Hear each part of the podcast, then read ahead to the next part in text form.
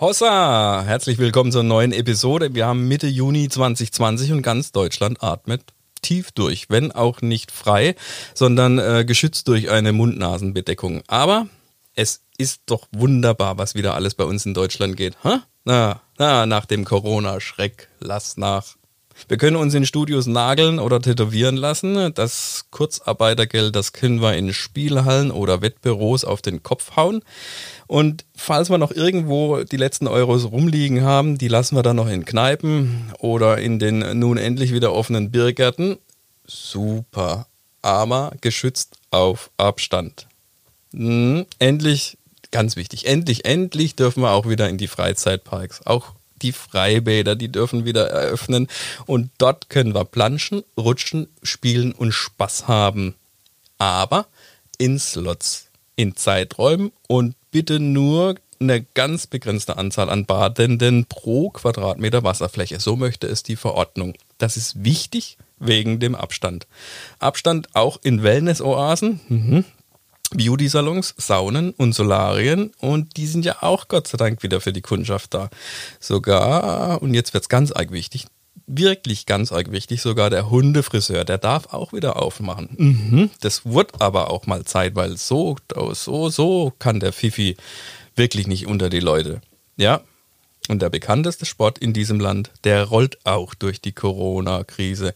Wenn auch nur in seiner ja, ziemlich unprofessionellen, professionellen Form. Die Politik in Bund und Länder, ja, die wissen, die haben das verstanden und die wissen, was wirklich wichtig ist.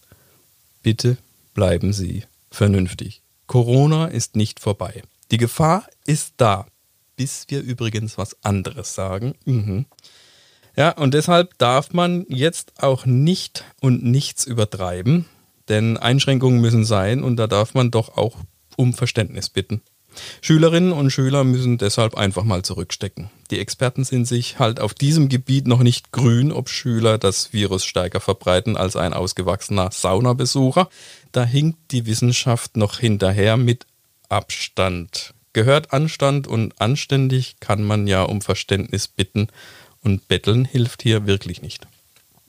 Wir bewegen uns in einem Alibi-Schulbetrieb und das ist kein schlechter Schatz, sondern einer der übelsten Sorte. Sol als äh, neues Fach beschäftigt die Schüler außerhalb der Wohnung und innerhalb der Schule. Mhm. Ah ja, genau, auf Abstand. Selbst organisiertes Lernen. Zwei Schulstunden Sol, dann ist ja zum Glück auch schon wieder Feierabend, den die Eltern zu Hause ja nicht haben, weil wichtige Fächer werden ja weiterhin als Fernlernen präsentiert. Kein anderer Bereich unserer Gesellschaft war in dieser Krise so unkreativ und so unflexibel wie das Schulsystem. Es hat schlicht und ergreifend versagt. Die Schuld trifft nicht die Lehrer.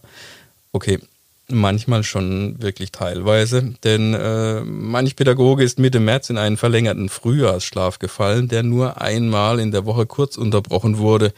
Das ist lästig, denn immerhin war ja super Bombenwetter und man könnte ja die Zeit im Garten nutzen oder in die Baumärkte ziehen. Mhm. Die hatten ja offen. Sichtlich rast als Lehrer einem die Zeit auch davon. Da hat man schon Mühe, eine E-Mail mit einem schlecht gescannten Arbeitsblatt zu verschicken. Die Kontrolle der Aufgabe spart man sich, keine Zeit, aber bitte um Verständnis.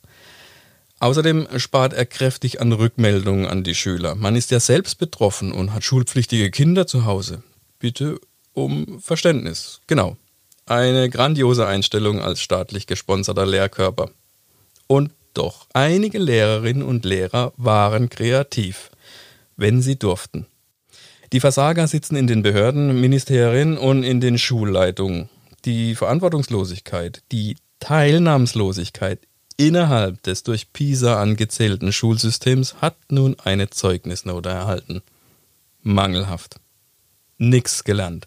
Ja, das war meine Einschätzung äh, zum Alibi-Schulbetrieb, speziell bei uns in Baden-Württemberg, speziell bei uns an unserer Schule. Ähm, wie es weitergeht, wird sehr, sehr arg interessant werden. Vor allen Dingen, wie jetzt das in der nächsten Klasse dann ähm, weitergeht, was mit dem Stoff passiert, der eigentlich nicht gelehrt wurde und folglich auch nicht gelernt werden konnte von den Schülerinnen und Schülern.